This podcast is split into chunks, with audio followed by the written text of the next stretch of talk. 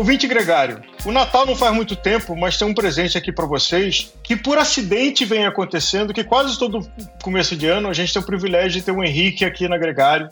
Já teve a primeira vez que ele veio com a gente quando tinham suspeitas de que ele ia fazer uma mudança na vida. Teve quando ele virou um empresário organizador de equipe. E agora, é, nesse começo de ano, a gente vai falar de uma coisa que foi uma provocação que, na generosidade e coragem que o Henrique tem, topou conversar aqui com a gente, que é sobre estresse e performance. O quanto o estresse agiganta, o quanto o estresse a pequena ou a covarda. E o convite é o Henrique, desde 2006, quando ele começou a se focar como atleta profissional, sub-23, Brasil, mundo, é, personalidade, Covid no meio do caminho, é, um ciclo de um primeiro ciclo de carreira como atleta. É, e vamos picotar aqui numa conversa sem roteiro, na generosidade e coragem que você, Henrique, tem e está dando esse presente aqui para a gente na Gregário. Vamos lá, Álvaro. Sempre bom ter, ter bons contatos na agenda, né?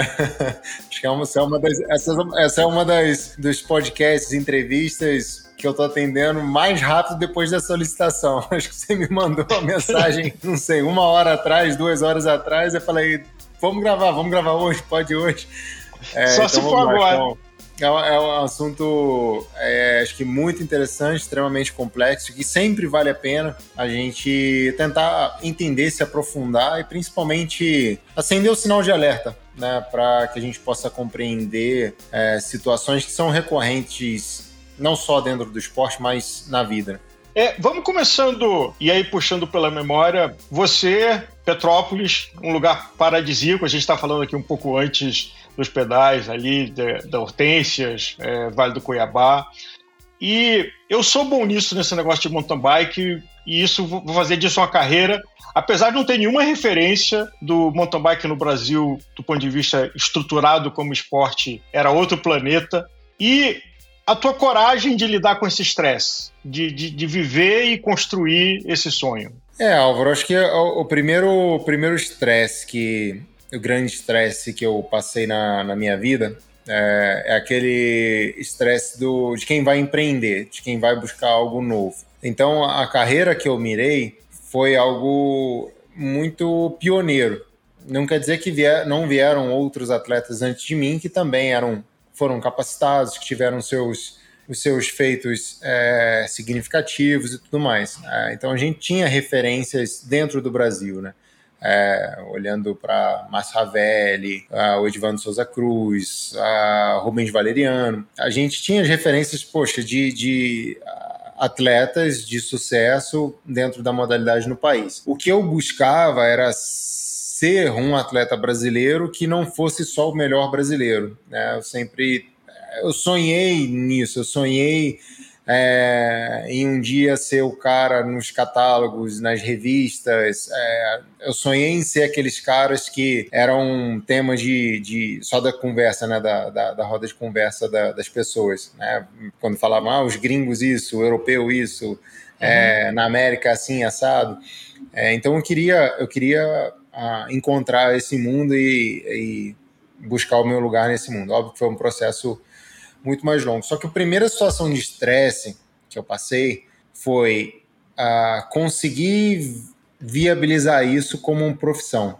É, e isso não é pelo desafio do esporte. Para contextualizar, para mim, o grande desafio foi conseguir deslumbrar uma possibilidade financeira dentro disso, porque eu tinha essa necessidade, minha família tinha essa necessidade. Então, é, era uma coisa que eu queria empenhar todo o meu esforço, só que eu não tinha garantia que esse esforço valeria a pena. E se não valesse a pena, é, é, não era uma coisa que seria só a minha falha, sabe? É, não era só um, um, risco do caminho que eu a, quis escolher seguir. É, Para mim, eu, eu, eu acho que o grande Pô, o, grande monstro a ser vencido no começo da minha jornada como atleta foi é, confiar que isso poderia me levar a algum lugar, profissionalmente falando. É, porque hum, eu queria ajudar minha família, né? Eu queria uhum. que isso fosse bom para minha família. Então isso já, já de, de largada foi uma, foi uma grande situação estressante é, para mim, que gerou uma, uma carga de, de expectativa, de cobrança e de, é, de dedicação que eu tinha que me dedicar mais, eu tinha que treinar mais, eu tinha que dar um jeito de fazer aquilo aquilo dar certo. Talvez seja até uma situação inversa do que acontece uma parte do tempo, onde o atleta espera o patrocínio eterno. Então, você está relatando que você teve a postura inversa. Não de que eh, a minha família vai me dar os meios para fazer o que eu gosto, mas sim, eu vou pegar o fazendo o que eu gosto e vou ajudar a minha família. Sim, até porque assim, o meu pai sempre me incentivou e minha família, de uma certa forma, é, nunca se opôs a esse incentivo dele e minha mãe e minha irmã também sempre incentivaram, mas é, era uma coisa que sacrificava muito dentro de casa, sabe? É, não é que, que tinha que tinha condições para poder comprar uma bike. Comprar uma bike, ter o um material, apesar do meu pai ser, ser lojista, isso ajudava muito na hora de conseguir um material, conseguir um parte pneu, conseguir um quadro e tal. Esses foram meus primeiros, meus primeiros patrocínios, mas fazia falta dentro de casa, né? É, viajar para as competições era um custo uhum. alto para gente.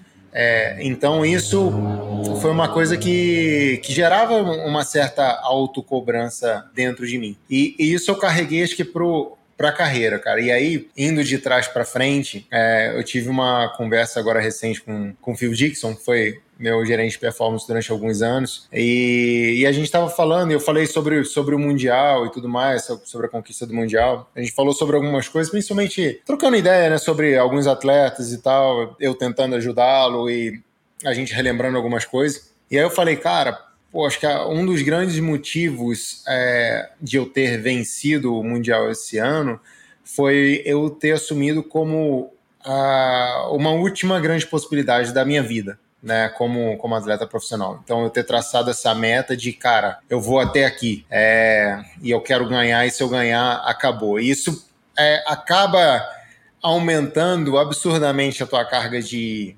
estresse, de, de expectativa, de valor do momento, mas por outro lado também gera isso que você falou de se agigantar, né? De ajuda você tirar ou, ou encontrar uma força que você nem sabia que estava escondida em algum lugar.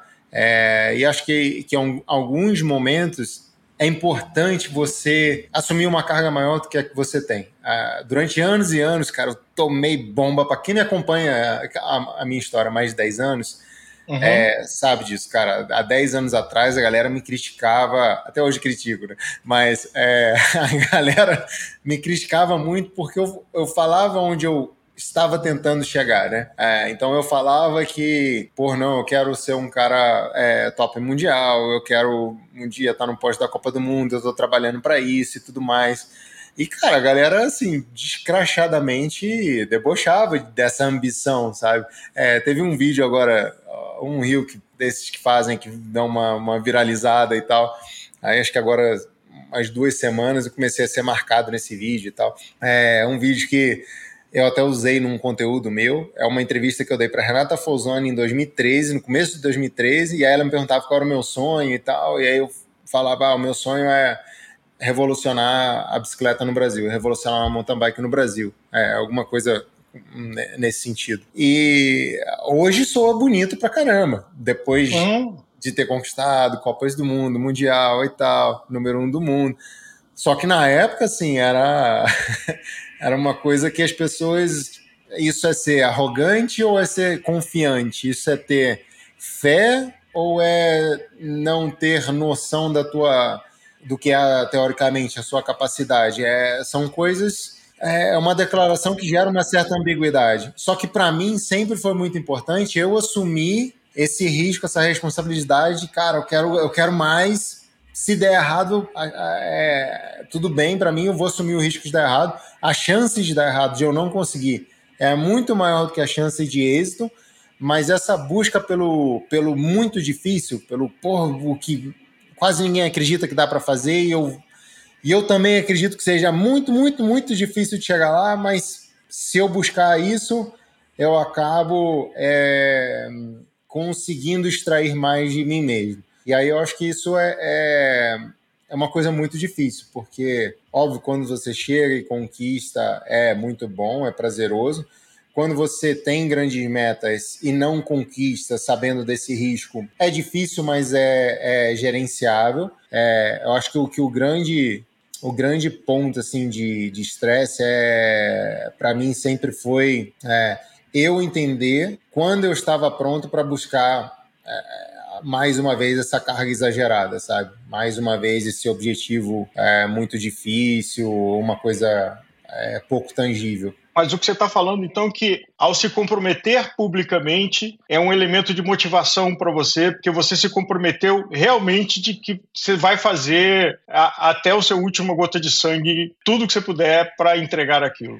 Não, cara, publica, publicamente é, é a ponta do iceberg, sempre. O que, o que sai na entrevista, na rede social, na, na declaração, é, isso é só pontinho. É, essa pressão ela vem muito antes quando você a, assume primeiro a base de tudo, da maior pressão que um atleta de alto rendimento sente, por mais que às vezes seja difícil compreender e assumir isso, é dentro de nós mesmos, cara. É, é essa é a pressão que te implode, que é que te massacra. Então nasce de dentro de você. Depois disso, você tem a, a, o estresse, isso de externalizar e tal é quando você está sentado na mesa para assinar um contrato. É quando você está negociando quem vai pagar a tua conta. É, uhum. E aí as expectativas são alinhadas, enfim, quanto mais alto você está, mais é, retorno, cobrança você vai ter. E esse estresse também é, é, é aumenta paralelamente, né? Aumenta exponencialmente. E, e aí eu acho que assim, a, essa coisa do externalizar para o público, você já externalizou muito antes. Primeiro, você assinou um contrato consigo mesmo, é, depois você assumiu compromissos profissionais, depois você, é, ou né, contemporaneamente é a, a, a, relação profissional, você assume a, a, responsabilidade com as pessoas que vão trabalhar com você, que vão fazer a tua preparação é, e tudo mais. E, e, aí, acho que o ponto final é e que menos aparece essa carga é público, é a mídia, é o, a vida pública de fato, né, a vida aberta de, de fato. Mas a, grande a grande pressão ela acontece nos, nos bastidores. É, e acho que é por isso que muitas das vezes você vê atletas performando muito bem ou muito mal de uma forma inesperada, ou de uma forma um pouco. Por que que tá dando errado, sabe? Por que que o cara tá numa melhor, numa grande equipe e não tá performando bem? É, e é. Acho que geralmente nasce dessa, às vezes, expectativa não, é, não atendida internamente depois a expectativa externa, é, e aí, por último, acho que a cobrança externa, né, que é o, a, essa parte aberta. Você falou uma coisa que é interessante, porque atletas de alto rendimento em todas as modalidades tem momentos que tudo encaixa e tem hora que não encaixa. E talvez uma sensação minha como espectador e torcedor talvez encaixe quando está dentro dele, está saindo de dentro para fora, e quando não encaixa é de fora para dentro. É a pressão externa do patrocinador, da, da, rede de segurança daquele atleta, de família, afeto, é, que o atleta se sente obrigado a estar tá fazendo aquela temporada, é, mas que não está 100% comprado. Porque em qualquer coisa de, de, alto rendimento, onde a diferencial é, é, é micra, não é nem centímetro, uhum. é, a diferença do top 10 para o primeiro é desprezível é. em termos. É, e é um, são pequenos, um alinhamento de um bilhão de coisas.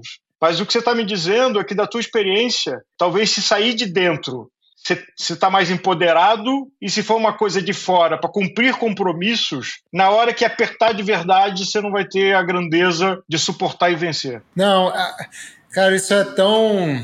É, a raiz né, da, da, discussão é tão profunda que ela vai. É, eu estava ah, discutindo, né, ou, ou, conversando com os amigos agora, alguns dias atrás, justamente sobre isso. Né? A gente estava falando sobre é, a questão de estrutura, investimento no, no atleta financeiramente, é, né, de, de aporte de conhecimento, de maquinário, de estrutura física humana em prol do atleta versus o, a, a, cobrança que, que gera no atleta, né? E aí a gente começou a falar uma coisa sobre, sobre treinamento e tudo mais, sobre é, alguns E a gente começou a falar de uma, a, de uma treinadora de, de uma modalidade no Brasil que está há muito tempo envolvida com essa modalidade modalidade olímpica, e que é uma pessoa extremamente dura, ríspida com os atletas e tudo mais, e papapá. E aí eu comecei a contar umas histórias de um team manager que eu tive na minha primeira ida na Europa e tal, sobre algumas coisas que rolaram.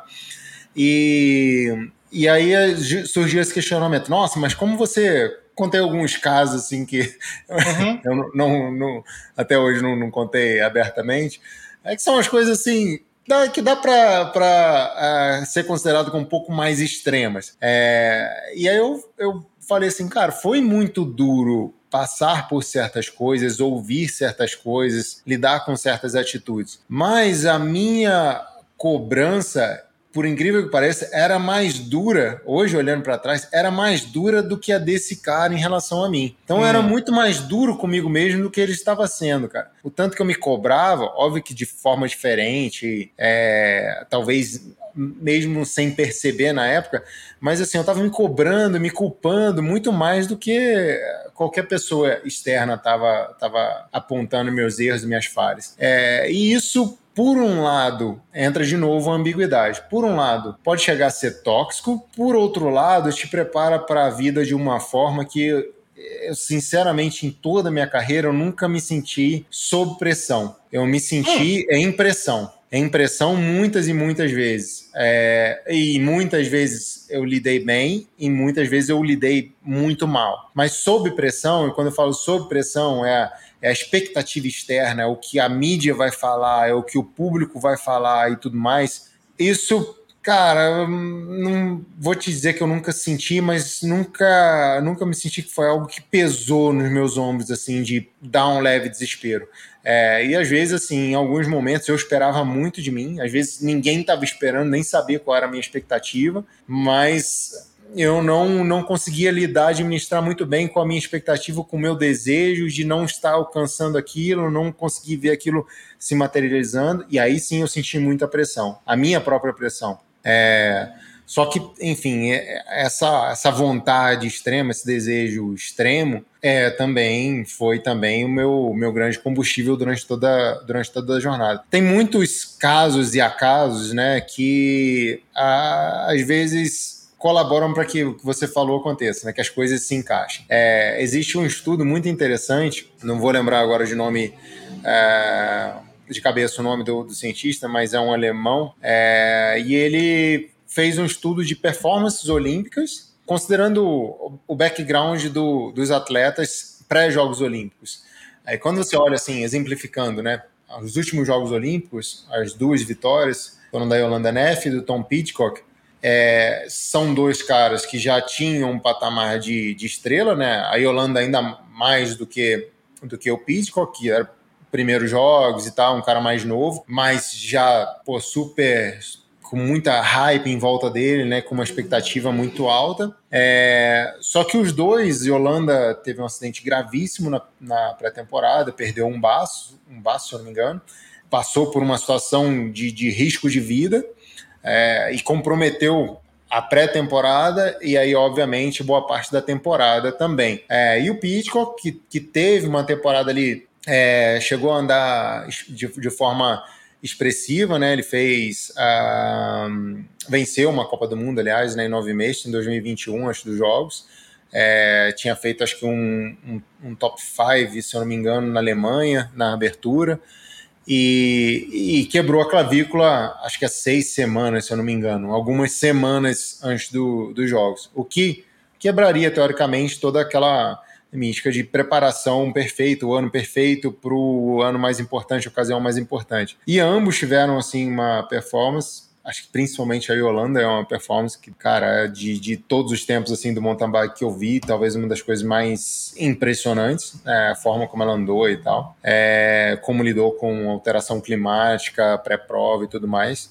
E eu acredito que muito esteja relacionado a esses, é, a esses acidentes que eles tiveram antes dos Jogos Olímpicos, porque a capacidade esportiva ela, ela vai estar tá lá, ela é necessária, né? É, o trabalho e tal, ter chegado em forma, ter feito um bom trabalho com a sua equipe multidisciplinar. Eu acompanhei bastante do, de ambos os trabalhos, conhecia pessoas do tinha uma boa proximidade tanto com pessoas do, é, do staff do Pidcock quanto da, da Suíça. É, então pude acompanhar muito assim do que estava acontecendo, depois conversar muito também sobre como foi feita a preparação e tudo mais. E, e assim, a, a preparação do entorno foi feita com primazia, pensando no resultado, mas é, a autocobrança, acho que nesse momento, ela poderia até ser alta, mas a expectativa era baixa. Que o contexto era, era de muita tolerância. Quem não fez uma preparação ideal para os Jogos Olímpicos pode até ganhar, tendo o talento, tendo trabalho, tendo a forma física, mas não foi ideal. Né? Então, isso é, é, é um, em alguns casos, um grande benefício de retirar toda aquela, toda aquela expectativa. É uma coisa que o atleta internaliza, né? Em todas aquelas trocentas entrevistas que você tem que dar no ano olímpico, respondendo a mesma pergunta, é, é, é um discurso que é muito mais leve para o atleta falar: poxa, eu estou bem, mas eu não tenho nada a perder, eu tive um problema, mas trabalhei muito bem. Vamos ver o que acontece. O que acontecer é lucro. E largar nesse tipo de prova com, com essa leveza, em muitos momentos, faz bastante diferença. Só que enfim, se não acontece nada de errado, como você encontra essa leveza? Ela provém da autoconfiança que você conecta à tua preparação, ela provém do ambiente, ela provém de uma paz de espírito que você não sabe explicar. Isso é, é muito variável. E comigo, assim, aconteceu de formas diferentes, né? De ter grandes performances por motivos diferentes. Acho que isso que é o, é o grande barato, você entender que a mesma pessoa, dentro de uma mesma situação e contexto, vai reagir de, de formas distintas. Você, em 2023, foi campeão do mundo em maratona. Tem situação, duas situações diferentes. Uma situação, como você relatou aqui, do incidente é, da Yolanda, você está num ciclo de preparação e nos 44 do segundo tempo alguma coisa dá errado e você fala, puta, não era para ser, tira o time, arruma uma, um safe face e vai. E a outra fala assim, como é que é? eu não vou participar disso, esquece. Eu vou morrer, mas eu vou morrer fazendo. Como é que você vê lidar com essas duas situações? Uma em que acontece uma coisa externa e você se apequena e fala assim, não era para ser, é o destino. E a outra é esse obstáculo só te faz mais forte. Como é que é? Não vai acontecer? vamos lá. O atleta de verdade de alto rendimento, acho que ele vai ter sempre essa índole de primeiro tentar é, vamos tentar para ver o que, que acontece. É, acho que muitas e muitas ocasiões da, da minha carreira era melhor para o meu físico, para minha mente, eu não ter largado. Nossa, mas algumas vezes, assim, eu é, larguei várias vezes é, quando não estava tão bem, larguei várias vezes que eu é, tive alguma, alguma enfermidade é, já tinha passado ali um pouco do momento, mas eu ainda não estava recuperado. É, então, acho que isso faz, faz um pouco parte do, do atleta. Eu sempre precisei de pessoas para puxar o meu freio de mão, para me ajudar a me segurar, né? Tanto nos treinamentos quanto nessas decisões de, cara, aborta essa prova que não vai te fazer bem. E, e eu acho que balancear essas, decisões e, e o quanto que, que vai pesar,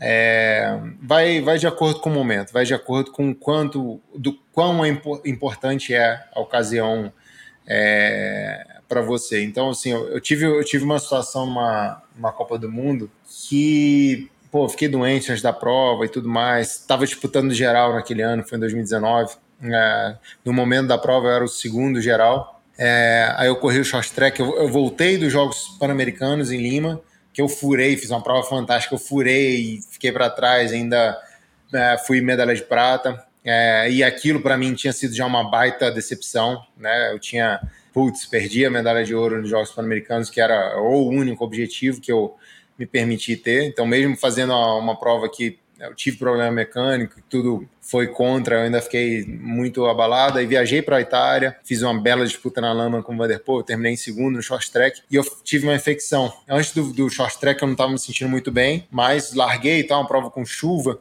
E, e aí não fiquei muito bem, fiquei de cama no sábado, acordei no domingo super mal, não consegui fazer nenhum giro matinal, ativação que a gente fazia. E, cara, assim, pô, tô na merda, né? É uma situação que eu vinha de uma sequência gigantesca de prova, ainda tinha uma sequência importante de provas pela frente, é, só que a corrida era na Itália, cara. Era uma prova, é uma prova importante para mim, porque é a minha segunda nação, é a minha segunda casa, é onde eu tenho meio que a minha segunda família.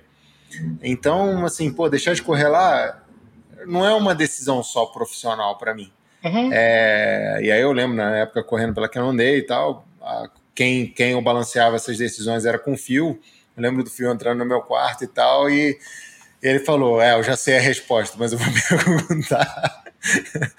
Você não quer abortar hoje e tal, não sei o que. Eu, cara, não, aqui não vai dar, Fio. Eu, eu tenho a mínima condição de largar, eu vou largar.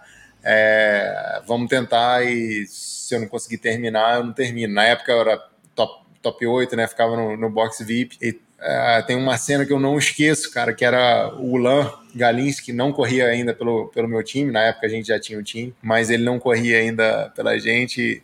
Eu tava na, na grade sentado assim, foi acho que a, a provavelmente, não tenho certeza se foi a única, mas acho que foi a única prova da minha vida que eu larguei sem aquecer.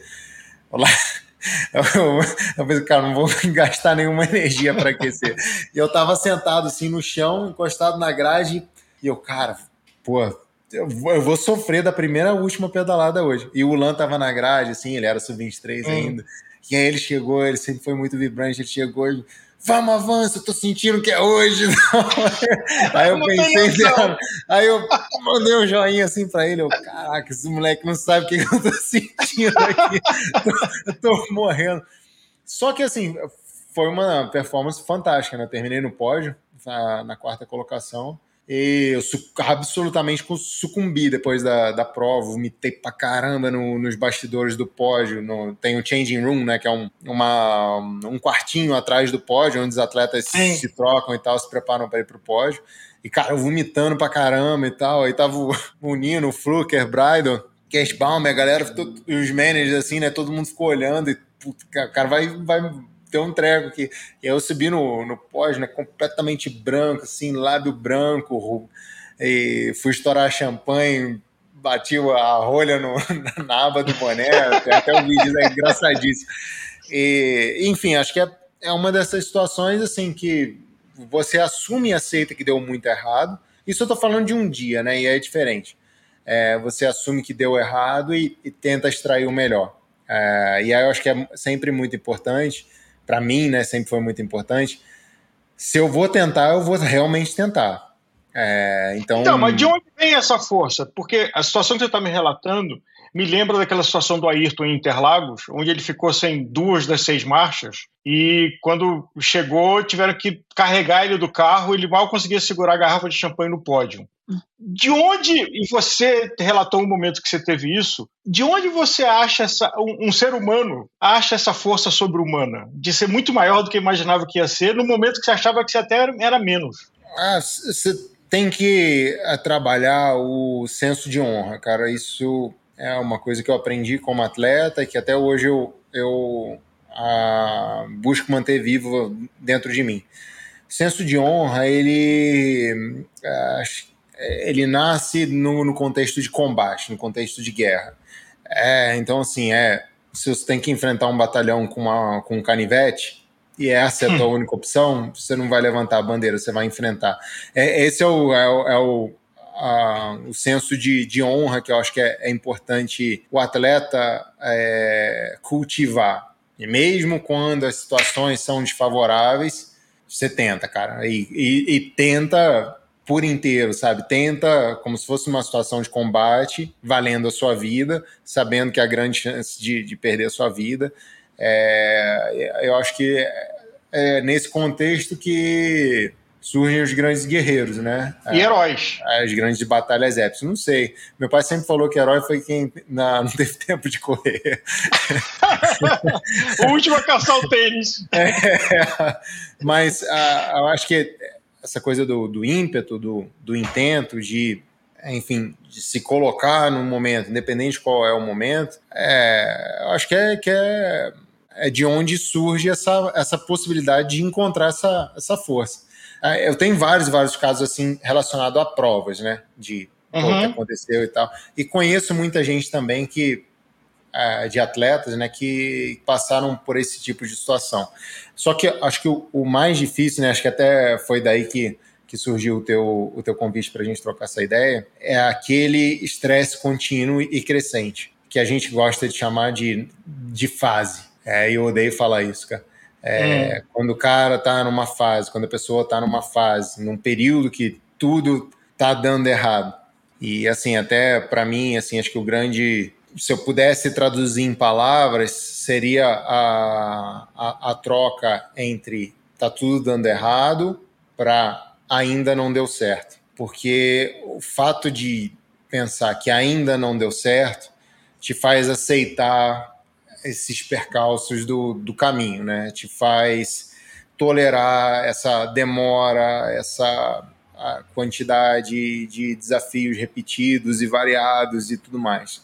É, então, acho que quando as coisas demoram mais a acontecer, acho que isso é, é o mais difícil. E aí entra a, a diferença entre é, motivação e comprometimento. Porque tá motivado, mesmo quando as coisas dão errado, mas você está numa situação, está num contrato bom, você ganhou já provas importantes no ano, você é, andou mal e, poxa, é, ficou de fora do pós de Copa do Mundo, ou nossa, deixou de vencer uma Copa do Mundo porque, enfim, é, andou mal na última volta. É muito diferente de assim, você, cara, tá alinhado para uma Copa do Mundo limitado por uma lesão, limitado porque os últimos dois meses de, de treinamento foram uma bosta, porque estava mais lidando com é, as dores do teu corpo do que causando dor ao seu corpo para gerar adaptação. São situações completamente diferentes. Aí eu realmente acho que esse é o tipo de estresse, pensando naquele contexto né, que eu falei no começo da conversa, de que a pressão interna ela é a, geralmente, em quase todos os momentos, a maior pressão que o atleta passa. É, acho que isso é, é, é, realmente o ponto mais difícil. Quis a vida que a gente vivesse a Covid. E você viveu a Covid num momento importante da tua carreira. E eu acho que, como todos os atletas de alta performance desse momento, é, que eu imagino que são pessoas que gostam de controlar todos, tudo que é controlável, a sua dieta, a sua performance, o seu equipamento, o seu calendário, numa hora que a nossa consciência é que ninguém controlava nada e que você não sabia se a raça humana ia acabar, né, num limite. E você fez um belíssimo filme tornando público o teu sentimento desse momento, mas como foi você viver esse estresse? De que você estava num momento muito rico da sua vida e que tinham coisas absolutamente fora do seu controle que você não conseguia lidar e transformar aquilo e que você tinha que ter grandeza de espírito para passar por aquela situação? Cara, Álvaro, é, 2009 eu era o número 2 do mundo, eu fui terceiro geral na Copa do Mundo, eu fui o cara que mais pisou em pódio de Copa do Mundo, com 10 pódios em 14 corridas, isso quando você compara até com os números atuais, assim, é, é uma coisa com mais corridas que ninguém conseguiu fazer esse ano. Então, assim, pô, eu tava num momento fantástico e 2020 eu comecei com uma outra aura de, de confiança, porque foi o ano que eu comecei para ser número um, para vencer, para, enfim, é, e eu subi esse nível na pré-temporada, é, esse nível que era necessário na parte de pilotagem, de equilíbrio mental, de conhecimento de situações, de estudo do esporte, dos adversários e tudo mais, é, a minha evolução foi muito grande de 2019 para 2020. Comecei o ano ganhando todas as provas que eu participei, na África, na Europa, no Brasil, enfim, viajava, chegava e ganhava provas contra os atletas melhores do mundo, com alguma relativa, né, entre aspas, é, facilidade. E aí foi a primeira vez de, de todos os anos que que eu competi o Cape Epic com o Manuel Fume, que eu senti que o cara tava realmente muito bem. E aí eu falei, cara, eu tô bem demais. É, hum. no, na teoria, e no, no pelo menos na, na, minha percepção, teoricamente, eu era o, o melhor do mundo. Aquele é o tipo uhum. tipo de prova que eu sempre desempenhei o melhor. Né? Então, o, o, formato onde eu fui melhor na minha carreira, eu diria que foi stage race, provas de, de múltiplos dias. É, e aí o Fume que chega de longe na melhor forma dele. É, eu falei, cara, vai, a gente vai viver o sonho, a gente é o, é o, é, é o drama perfeito, é a, cara, o enredo perfeito. Nós, pô, criamos um, uma amizade, um relacionamento e tudo mais. É um alemão um brasileiro, nós fomos quinto, quarto, terceiro, segundo. As edições passadas a gente ganhou etapas, liderou, perdeu, teve problema, caiu e tal. Deu tudo assim, era um enredo perfeito para largar em 2020 e ter aquela vitória para consagrar. E, cara, é, o primeiro grande baque veio na, na véspera da largada. Então, assim, são quatro meses ali que você passa. Quando eu olho para trás, assim, em dezembro, janeiro, fevereiro e março, eu passava mais tempo na África do Sul e com a equipe do que no Brasil com, com a minha família. É, então, a, a, o, o bound que você criava ali, né, o, a, a ligação que você criava era, era muito intensa. E aí a prova foi cancelada e tudo mais. E, e para mim, assim, porra, um baita soco no estômago. Para o Fume, que seria a última prova profissional dele, né? Era, era o ano de aposentadoria dele. Né? Então, porra, você passar por isso é, foi pesado, mas é o tipo de situação que eu aprendi no esporte que a expressão é meio chula, mas é can't fucking change. Assim, uhum. tem coisa que você não pode mudar. Aí eu geralmente lidei bastante bem com isso. Para mim, quando que pegou e quando que pesou, essa coisa do estresse, de incômodo, de, de, cara, eu ter que pensar assim, por que que eu vou fazer agora para não perder a cabeça? Foi, calendário estava todo suspenso, ranking suspenso. Eu não posso ainda buscar os meus objetivos e tudo mais, porque o mundo parou. Me pegou quando o calendário foi reaberto e o ranking foi reaberto na Europa e eu não conseguia sair do Brasil. Então, assim, o esporte estava rolando, o esporte voltou a viver, voltou a respirar, voltou a acontecer com suas restrições e tudo mais, meus concorrentes voltaram à vida relativamente normal, e eu estava no Brasil, cara. É, porra, sei lá, com o nego me xingando se me visse na rua treinando sozinho. E aí, cara, isso foi um momento muito difícil, porque não é que assim eu não tinha a possibilidade de, de buscar o meu sonho, o meu objetivo daquele momento é que a minha situação em relação aos outros era completamente desigual, né? É, pela geografia. Pela geografia. E foi o um momento que, que eu tive que pô, entender qual, qual a vantagem que eu vou criar disso. E a vantagem que eu consegui criar disso foi, beleza, não consigo largar com os caras agora, então, pô, eu vou me colocar... Eu me isolei mais ainda do mundo nessa época, que que era de isolamento, de restrições e tudo mais, eu me isolei mais ainda para me preparar de uma forma mais é, profunda ainda para, cara, quando eu voltar a competir, eu vou estar atrasado em todos os aspectos, mas eu preciso estar absurdamente preparado para aproveitar a oportunidade quando eu tiver a oportunidade. E aí eu fui voltar à Europa com dois meses de atraso e voltei já ganhando. É, voltei ganhando e tudo mais, pá, pá, voando. Véspera de Copa do Mundo eu fiquei doente é, e aí a primeira Copa do Mundo foi numa chuva, num frio, a temperatura despencou, foi virada ali de, de, de, estação. Eu tinha treinado super bem, tinha feito uma quarentena longuíssima na Europa, estava é, em excelente forma. A véspera da, da, das provas eu tive a infecção de, de garganta e competi meio mais ou menos, cara. É, e aí acho que na primeira prova foi meio um baque, assim, eu caí no short track, terminei em décimo segundo, se eu não me engano. Depois no cross country andei até legal, fui quinto, escapei, assim, me perdi um pouco dentro da prova. E aí na segunda Copa do Mundo, né, foi quando eu tive o double, né, venci as duas provas. É, e aí eu lembro, assim, o que eu falei na reunião depois da, da, da prova, né, isso sempre foi uma coisa que eu, que eu acreditei muito, de é, nunca nada é desperdiçado tanto as coisas que você executa bem quanto mal, falando esportivamente. Acho que isso para a vida como um todo, um pouco mais amplo, mas esportivamente, assim, o treino bem executado ele é bom, assim como o treino que você não rendeu bem, ele também é bom. Isso nas competições também, também é algo que, que se aplica. É, e aí eu falei, cara, não, o trabalho está feito. Então, é, eu acreditava que eu ia que eu ia entregar, mesmo se eu não estivesse 100%, eu ia entregar algo que seria suficiente para ter sucesso. E enfim, a gente acabou conquistando uma vitória que era muito almejada por mim e pela equipe também, né? É, e aí eu acho que é, é também, olhando para trás, você pega até umas, umas entrevistas minhas na, na época, assim, pré-Copa do Mundo. Para mim era um discurso muito claro: ó, eu vou largar para ganhar.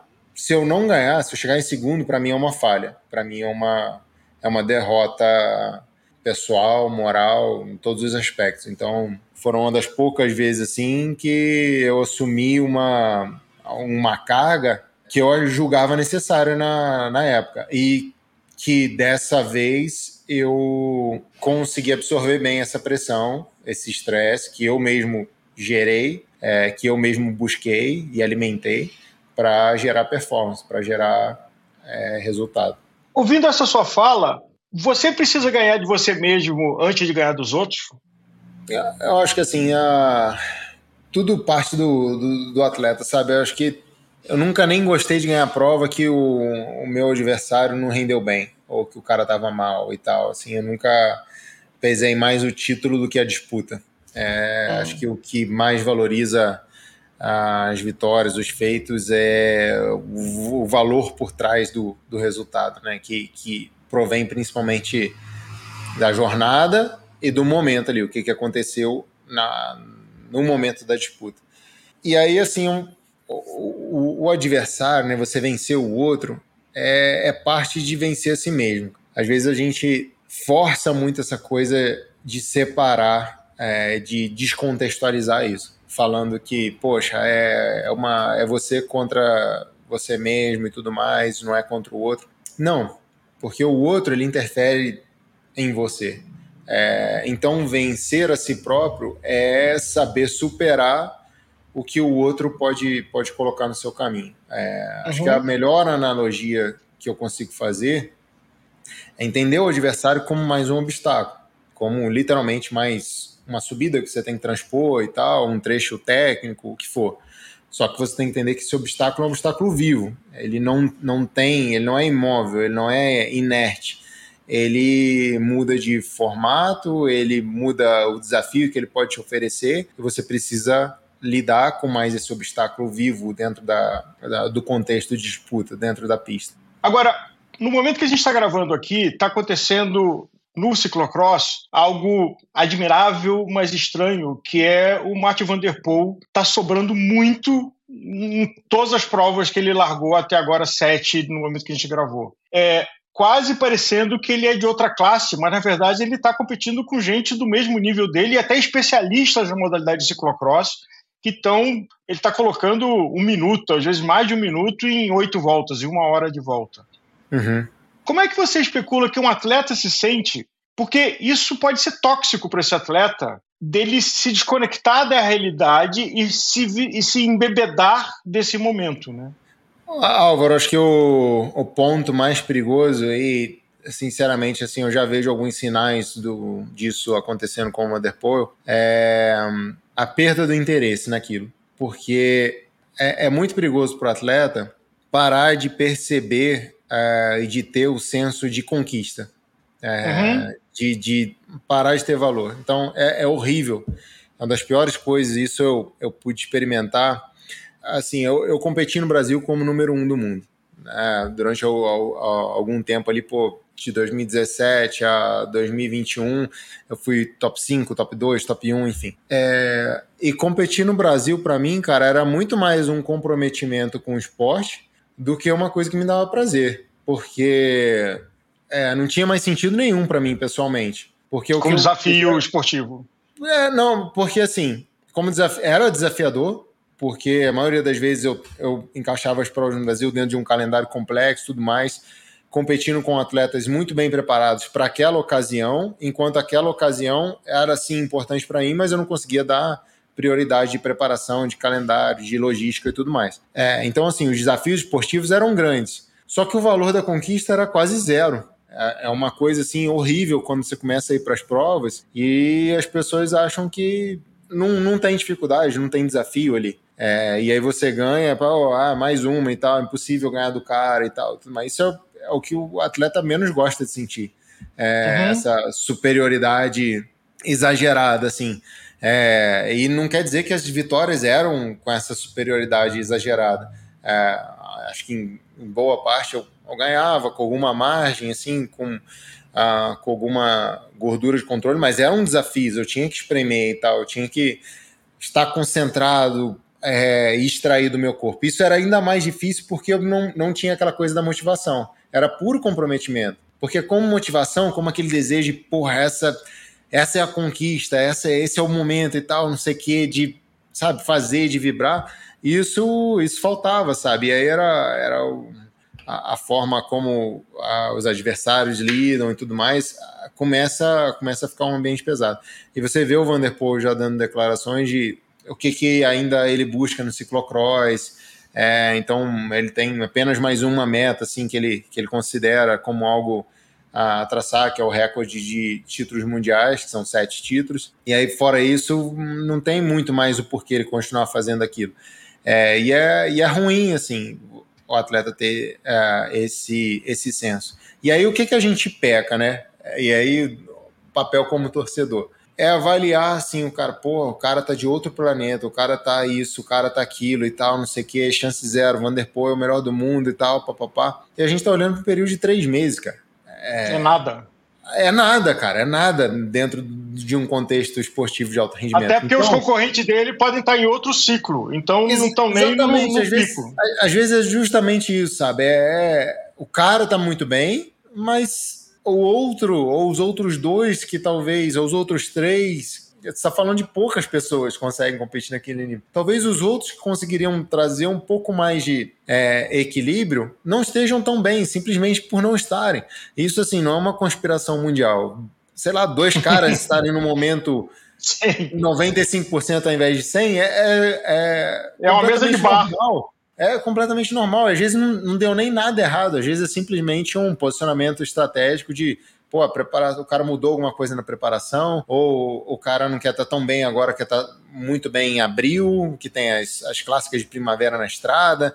É, o Pitcock, que, pô, talvez tenha como maior objetivo um Tour de France ou é, defender o título olímpico no mountain bike você não sabe, entendeu? Só o tempo que vai, uhum. vai revelar essas coisas. E mesmo que os objetivos sejam diferentes, não quer dizer que é, o objetivo seja brilhantemente executado, que esses caras estejam bem em abril e que o Vanderpool é, decaia. A gente nunca sabe. Acho que essa que é a beleza do esporte que a gente não pode matar, que é da incerteza. É, e, e, aí eu acho que isso a, a gente falha, sabe? De supervalorizar pelo momento e super desvalorizar pelo momento. Cara, Vanderpool mesmo, olha pouco tempo atrás, aí, em 2018, ele tava tentando ganhar no cross country não ganhava. Aí, pô, Arnal, num chance zero, nunca vai ganhar do Nino. Em 2019, ele ganhou três provas de XCO.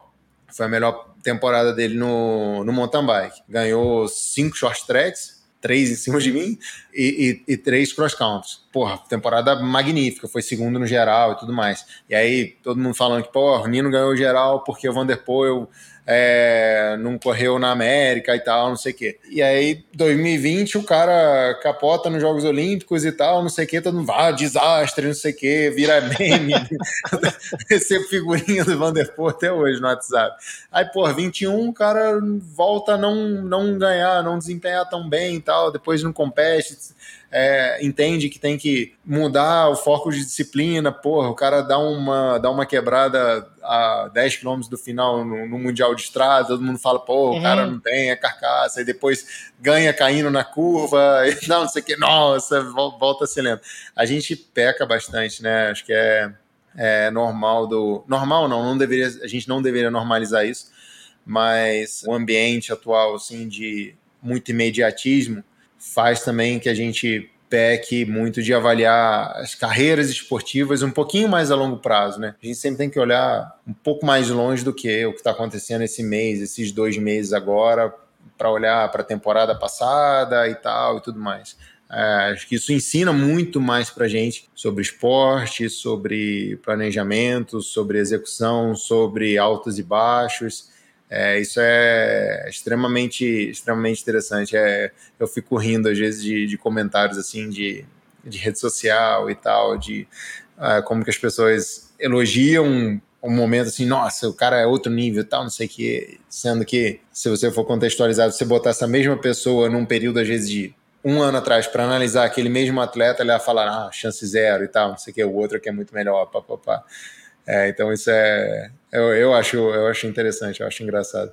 É, fazendo uma amarração indo para outro extremo, eu faço parte do grupo grande de fãs que você tem, e não só como atleta, mas como você trabalha a sua comunicação, como você se posiciona. E tem um, um, ápice na minha cabeça que é o seu Agnaldo lá de Campo de Jordão do Letap. Foi uma situação estresse zero, quer dizer, você tinha um compromisso com a marca, você tinha uma série de coisas. Mas o fato de você estar ali clandestino, brincando, foi um dos momentos de mais baixo estresse e diversão para você participando de um evento. Não era competitivo, não era nada, mas você estava participando de um evento. Ah, com certeza, cara. Tinha, tinha assim, muito do empenho, tipo, fazer um projeto dar certo, porque, óbvio, envolve pessoas, envolve investimento e tudo mais. A produção, a quantidade de roupa, a maquiagem que estava em cima é, de você. E, e, foi assim, pô, foi um projeto que, que eu criei. Então eu fui atrás de viabilizar aquilo. Ah, e aí muda muito de quando você tá, pô, fazendo uma campanha para alguém e tal.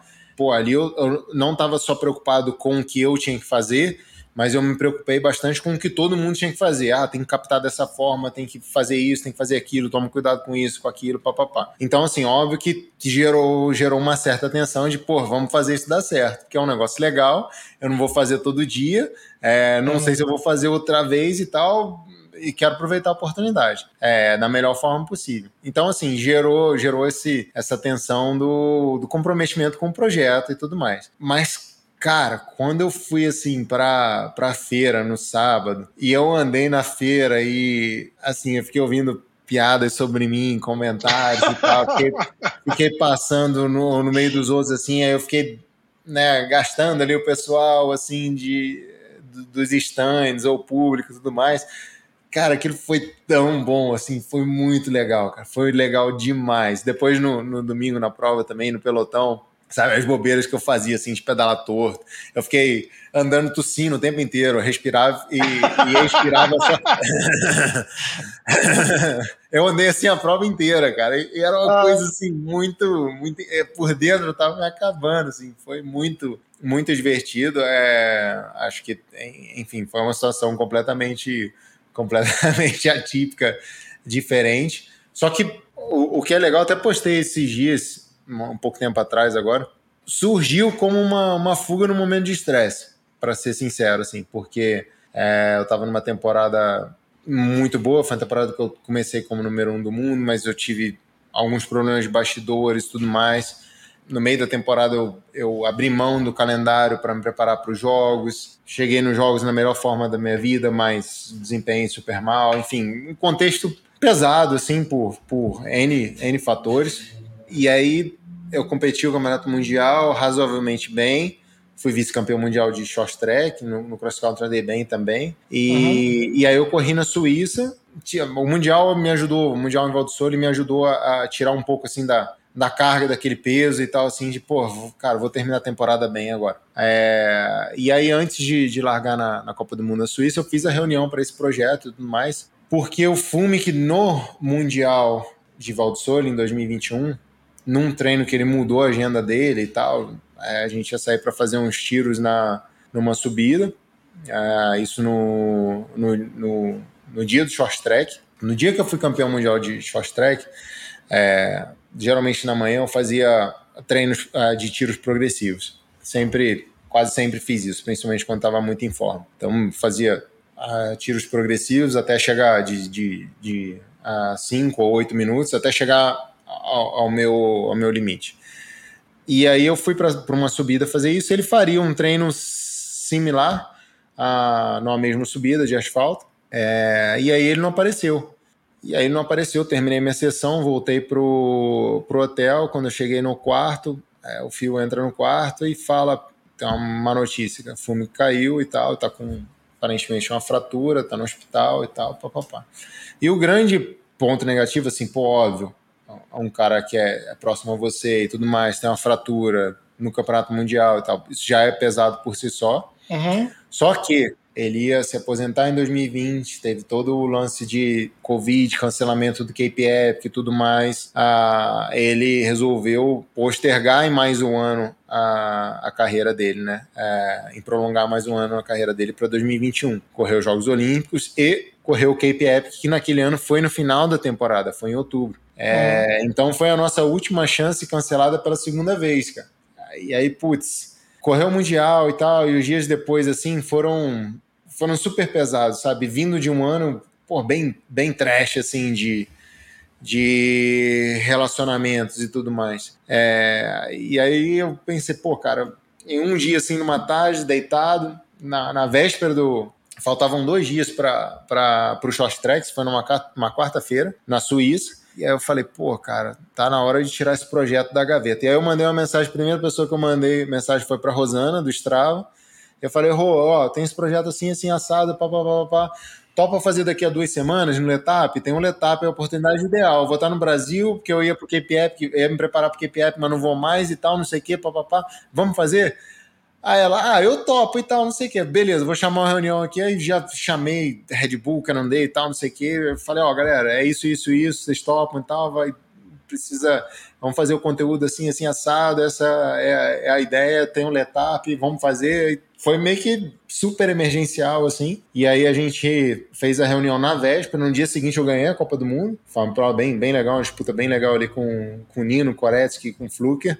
E aí, duas semanas depois, estava tava no Letap como um, um, um uh, emburrado, um peba, um, um peba sem noção. É. É, mas eu acho que tem, tem uma coisa que você, como atleta de elite mundial, sofre, é que você não consegue sair para dar um girinho, porque imagina qualquer pessoa que chega perto de você fala, e o Henrique, vou dar na cabeça dele, e o Henrique, vou dar na cabeça, cara, que dá na cabeça, eu tô aqui desestressando. É. E acho que ali você pode ter esse privilégio que deve ser muito raro para alguém do, da, do teu status, né?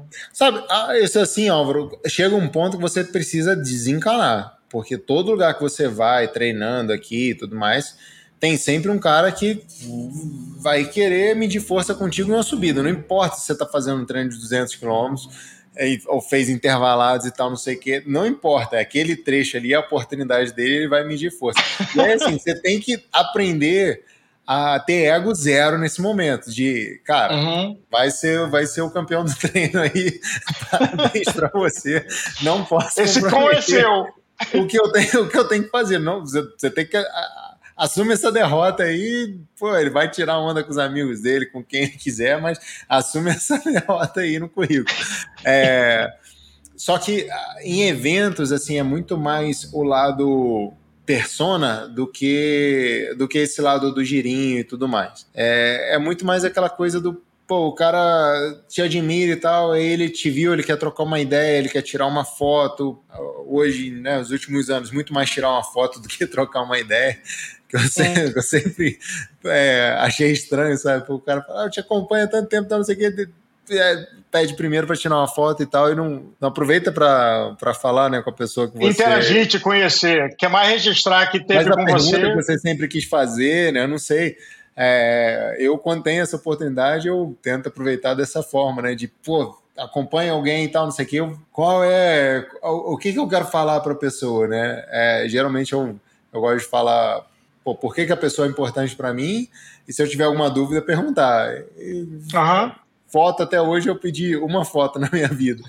E, e, acho que essa, essa, sempre foi uma, uma, uma, dificuldade, assim, em eventos, sabe? De poder tá ali um pouco mais no, no, anonimato, assim, né? Isso é uma coisa que, pô, é muito bom, que é o que a, gente constrói como atleta profissional e tudo mais, é, mas faz falta. E esse momento do, do Letap, como seu Aguinaldo, foi, foi de uma certa forma um, um renovo dessa experiência que eu não tinha desde, desde a minha infância, assim, né, da adolescência, juventude, começo da carreira.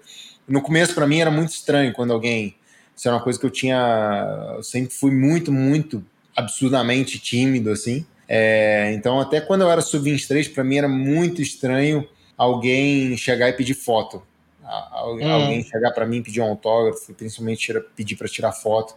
Isso era uma coisa assim que, porra, ficava, ficava quase nervoso, sabe? Era uma situação muito, muito incômoda para mim, porque não era, não sei, não, não era uma coisa que eu enxergava quando eu queria ser o profissional, eu não enxergava isso dentro do contexto, sabe? Acho que isso é uma uhum. coisa que, por eu não ter tido uma referência, né? Ou... ou não era um ato de vaidade, né? Era um, era um, ato, era um ato de desejo, não era um ato de vaidade. É, é, é assim, sempre foi, me, me causou um pouco de estranheza, sabe? Isso demorou bastante tempo para eu me sentir mais à vontade com o assédio das pessoas. Eu lembro uma ocasião, assim, muito, muito tempo atrás, que depois eu fiquei sabendo que é, o, o cara falando isso, né, e tal.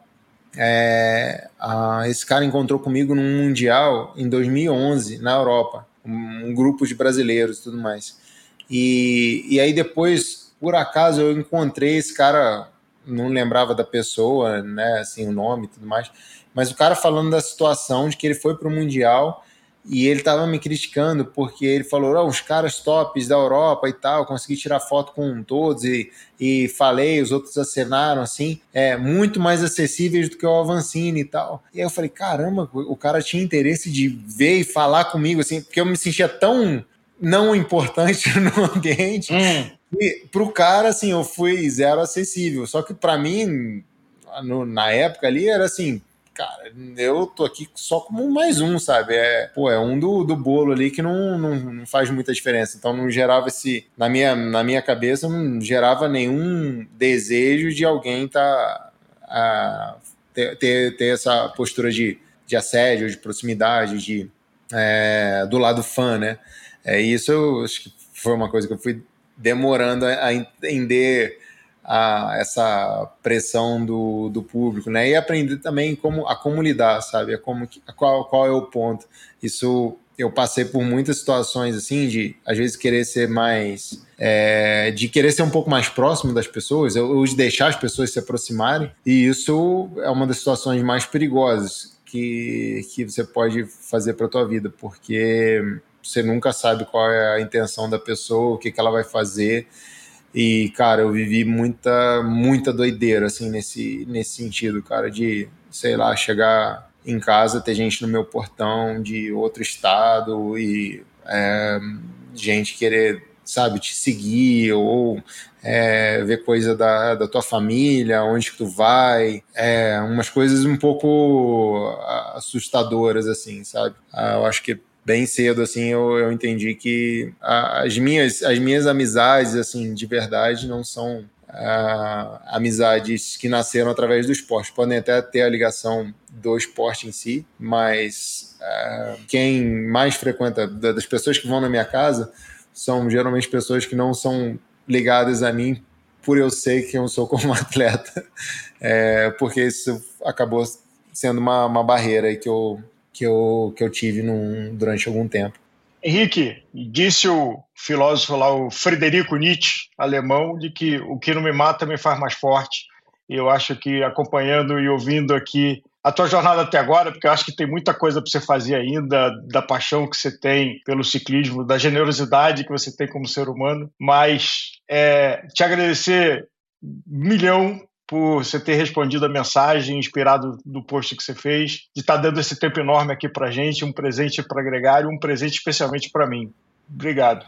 Valeu, Álvaro. Valeu e que a gente possa se falar mais vezes. Desejo um feliz 2024 para todo mundo e que principalmente a gente sempre consiga encontrar essa paz, é, equilíbrio, chame como quiser, né? Nessas situações de expectativa, de estresse, de busca pela conquista. Acho que isso é sempre ah, importante a gente tentar é, entender, crescer, absorver. É, a gente está, eu acredito que a gente está aqui vivendo para evoluir, para crescer é, e entender como a gente deve buscar isso. Acho que é um processo de aprendizado sem fim, né? É, quando ele terminar é o, é o, dia que a gente não vai estar tá aqui. Até, até, até esse dia, é, acho que a gente precisa se manter consciente de que ainda tem algo para a gente aprender.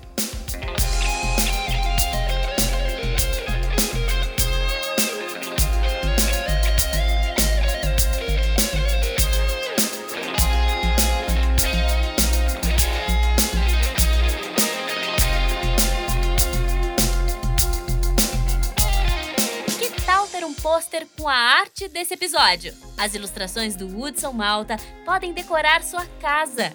Entre em contato com a gente e saiba mais!